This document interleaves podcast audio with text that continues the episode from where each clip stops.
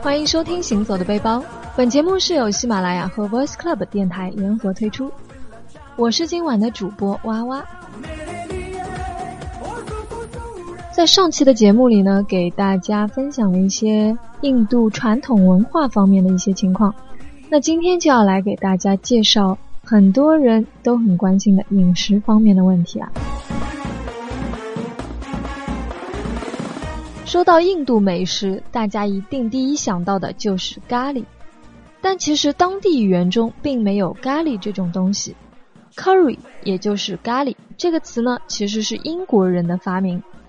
十七世纪来到印度的英国人，被加入了多种香料的各类印度美食所吸引，但又不知道如何称呼这些料理。结果英国人发现，在印度南部的泰米尔语中有着 curry 一词。意思是多种香料混合，酱汁和肉、蔬菜、豆子等混合在一起煮。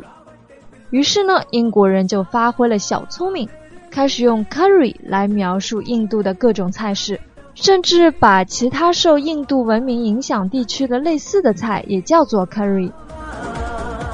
那其实英国人对咖喱的热爱绝对不亚于印度人啊。所以呢，其实咖喱指的是所有带香料的食物。那在印度，其实他们的菜也都是有自己对应的名字的，所以当地人是不会使用咖喱这个词。不过呢，现在的印度人也都知道外国人所说的咖喱是指什么了。传统的印度咖喱混合了洋葱、大蒜、生姜、姜黄、辣椒、香菜籽、孜然几种必选主料，以及芥子、小茴香、肉豆蔻、胡椒、丁香、小豆蔻几种可选的配料，再加上姜黄上色的混合调料。在辣椒没有传入印度之前，印度的咖喱的辛辣味主要是由姜黄所产生的。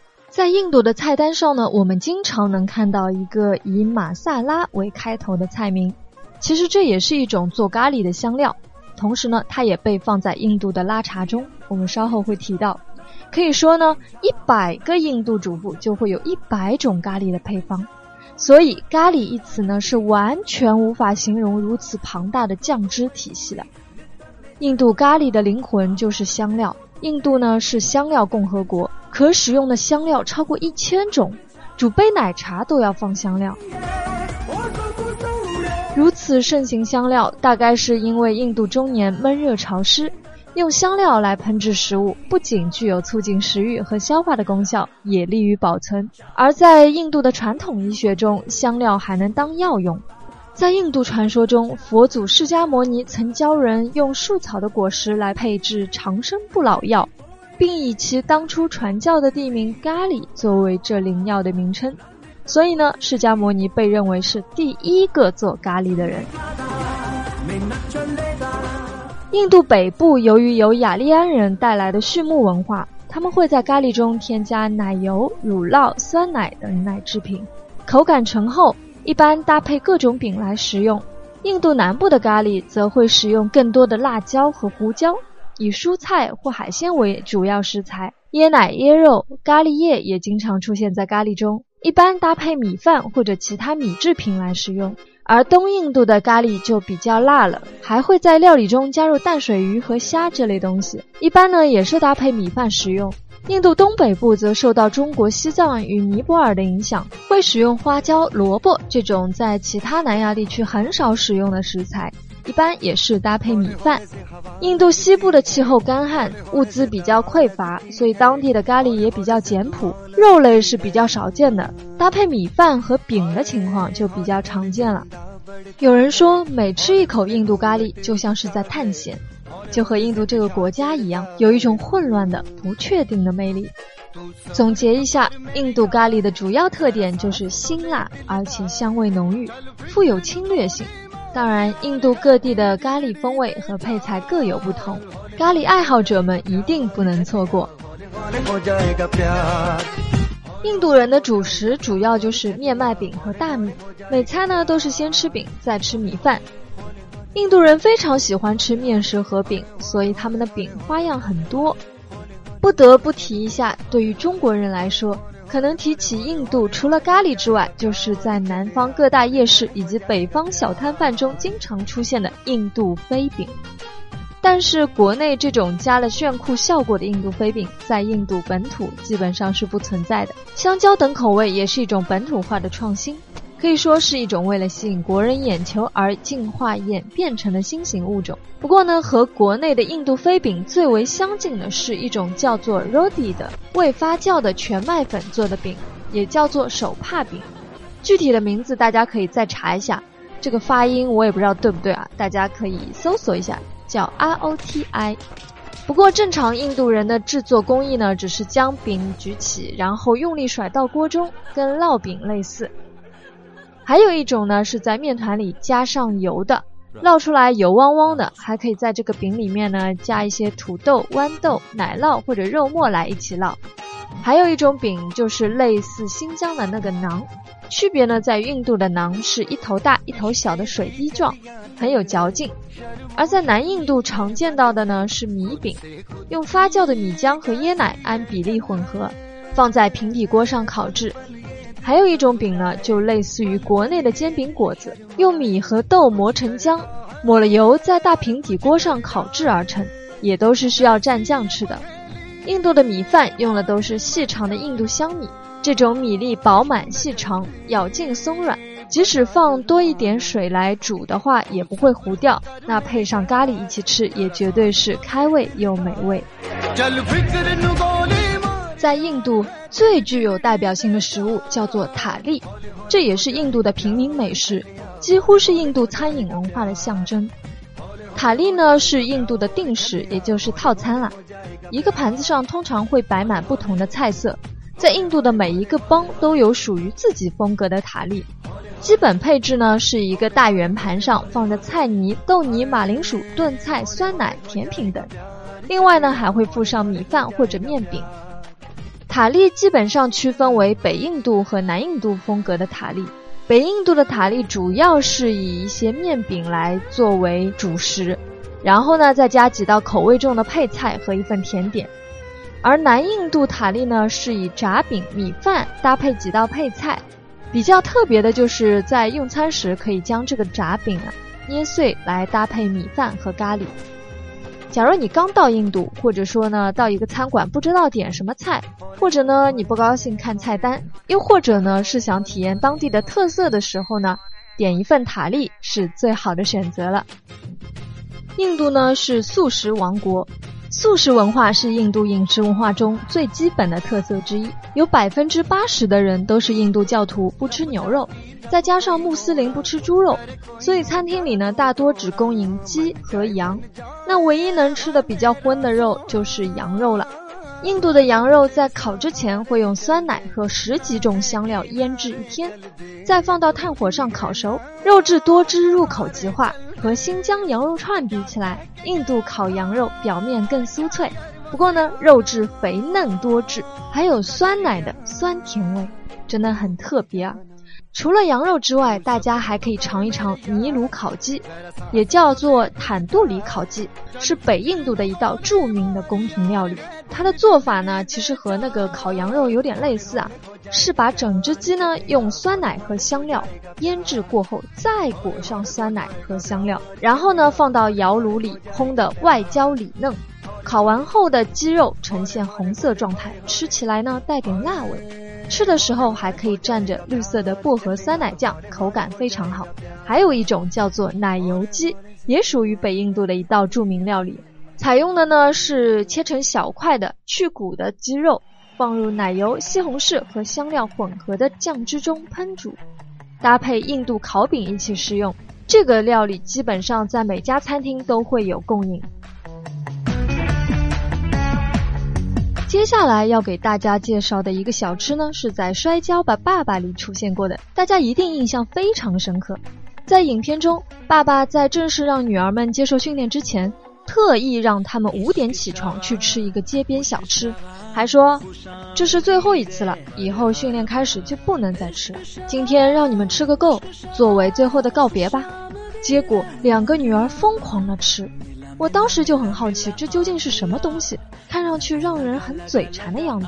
其实这个东西呢，在印度叫做油炸空心球，绝对的垃圾食品，热量超级高的。因为它本身外面呢就是一个类似虾片的东西，也有是用土豆来制成的。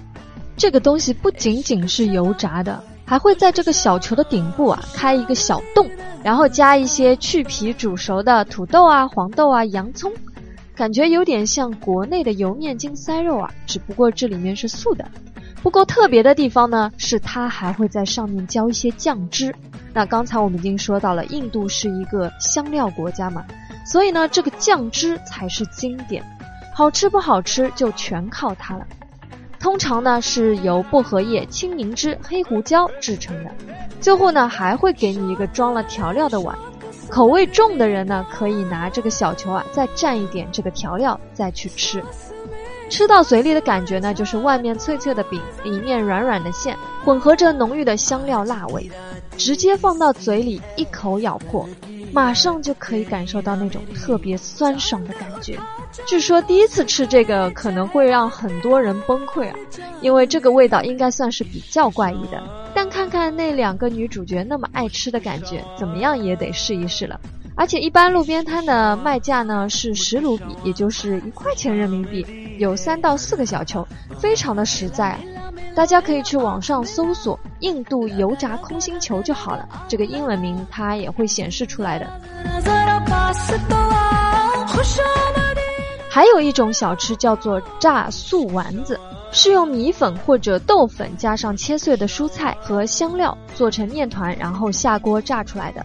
还有一种东西呢，它的做法类似日本的天妇罗，是直接把蔬菜在豆粉的面糊里搅一下，然后挂上糊，然后呢就下了油锅，可能也可以称作为印度的天妇罗了。当然，这所有的一切都离不开经典的酱料。基本上，印度料理是属于重口味的，所以在吃饭的时候最好配着红酒或者啤酒，因为这两种酒都比较清口，与味道浓烈的印度菜搭配起来，感觉刚刚好。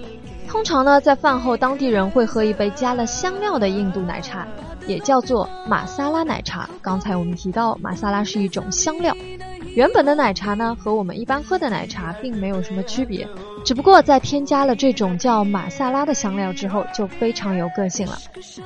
拉茶呢，起源是移民到马来西亚的一个印度人，他的做法呢是用两个杯子拉来拉去，每次都要在空中拉出一条弧线，所以称之为拉茶。因为拉得越长，泡沫就越细致。印度人相信这种制茶的方式会让牛奶和茶完美的融合。其实这种做法不仅是印度人觉得，我觉得像香港人发明的那个丝袜奶茶，其实也是同一个道理。拉茶目前是东南亚的代表文化，并且呢是人们最喜爱和饮用最普遍的含茶饮料了。不管是在酒店里还是在大街小巷的小馆，都可以喝到味道鲜美的拉茶。不过呢，在印度拉茶又不太一样了，它也是拉茶，但是却是放了香料的拉茶，所以。在印度的拉茶也叫做香料茶。那印度的拉茶文化起源于英国殖民时期，当时英国已经有了这个茶文化嘛，而且英式奶茶已经成为英国皇室贵族的专用饮品。所以当时呢，有一家气势宏大的贸易公司，眼光相当的好，他们发现印度种植的茶叶品质很好，所以呢，就把印度的茶叶出口到英国和其他的地方。那这家非常有眼光的公司呢，叫做东印度公司，是不是很熟悉呢？没错，它就是《加勒比海盗》里的那个东印度公司。所以当时英国的这个东印度公司呢，就靠着从印度出口的阿萨姆红茶赚了个天荒地老，因为这个行业在当时绝对可以算是一个垄断行业了。那印度人每天看英国人喝奶茶，也开始学他们喝奶茶，但是呢，喝着喝着就没劲了，总觉得少了点什么。因为对于他们来说，单纯的牛奶加红茶的组合实在是太小清新了。别忘了，他们可是个香料大国，是个重口味的国家，所以呢，他们总想着要发挥一下地域特色。于是呢，有些机智的印度人就尝试在奶茶中加入了一些本土的香料，比如姜啊、肉桂啊、丁香这类东西。想看看是什么效果。没想到呀，这个口味完全符合印度人对于奶茶的所有想象，所以呢，后来就慢慢形成了现在的印度拉茶。在潮湿阴冷的季节里，喝到这样的一杯拉茶，可以起到开胃、通气、祛湿寒、提神醒脑、预防感冒的作用。除了少数个别情况以外呢，拉茶都是用红茶做底的。在许多的不同品种的茶叶中，香气浓郁强烈的阿萨姆红茶是最常用的。当然呢，也会有一些人喜欢把不同茶叶混着用，其中呢还是有很多可以自由发挥的空间的啦。比如何时往茶里加入牛奶、煮多长时间等等，各家都有各家的秘方所在。我们不必纠结于到底哪里的拉茶才是最正宗的。说到底，我们去印度真的只是想尝一口放满了香料的奶茶而已。最后还很建议大家可以尝试一下印度的酸奶。印度的酸奶呢做的比较厚重，但是口感纯正。酸奶不仅可以缓解重口味带来的辣和热，还能很好的促进消化。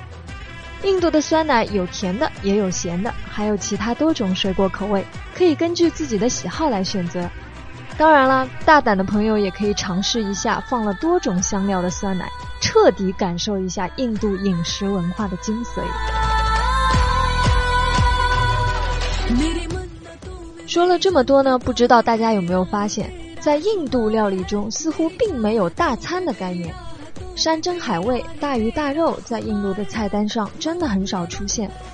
而正是因为如此，印度人对于素食的研究，加上他们与生俱来对香料的掌控，让他们做出的素食能翻出几百种花样，绝对是不少素食主义者的天堂。那概括的来说呢，印度料理就是简单的食材，加上特别制作的香料和蘸酱，再加上不同的烹饪方式。总之，你只要记住，在印度，香料是所有食物的灵魂。而在印度用餐呢，也没有很多的讲究，不用像在其他西方国家用餐时，需要时刻在意自己是否失礼啦，甚至说是否优雅。这真的会让你感受到一种难得的自在和轻松。好了，关于印度的饮食方面呢，我就说到这里了。你会不会有一点心动呢？欢迎大家在评论区给我留言，补充你所知道的信息，也分享给其他朋友。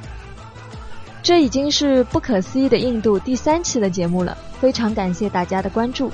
最后做一个小的预告，关于印度呢，我还会说一期，是关于印度的那些不可不看的美景。这里是哇哇带来的行走的背包，愿你周末好心情，晚安。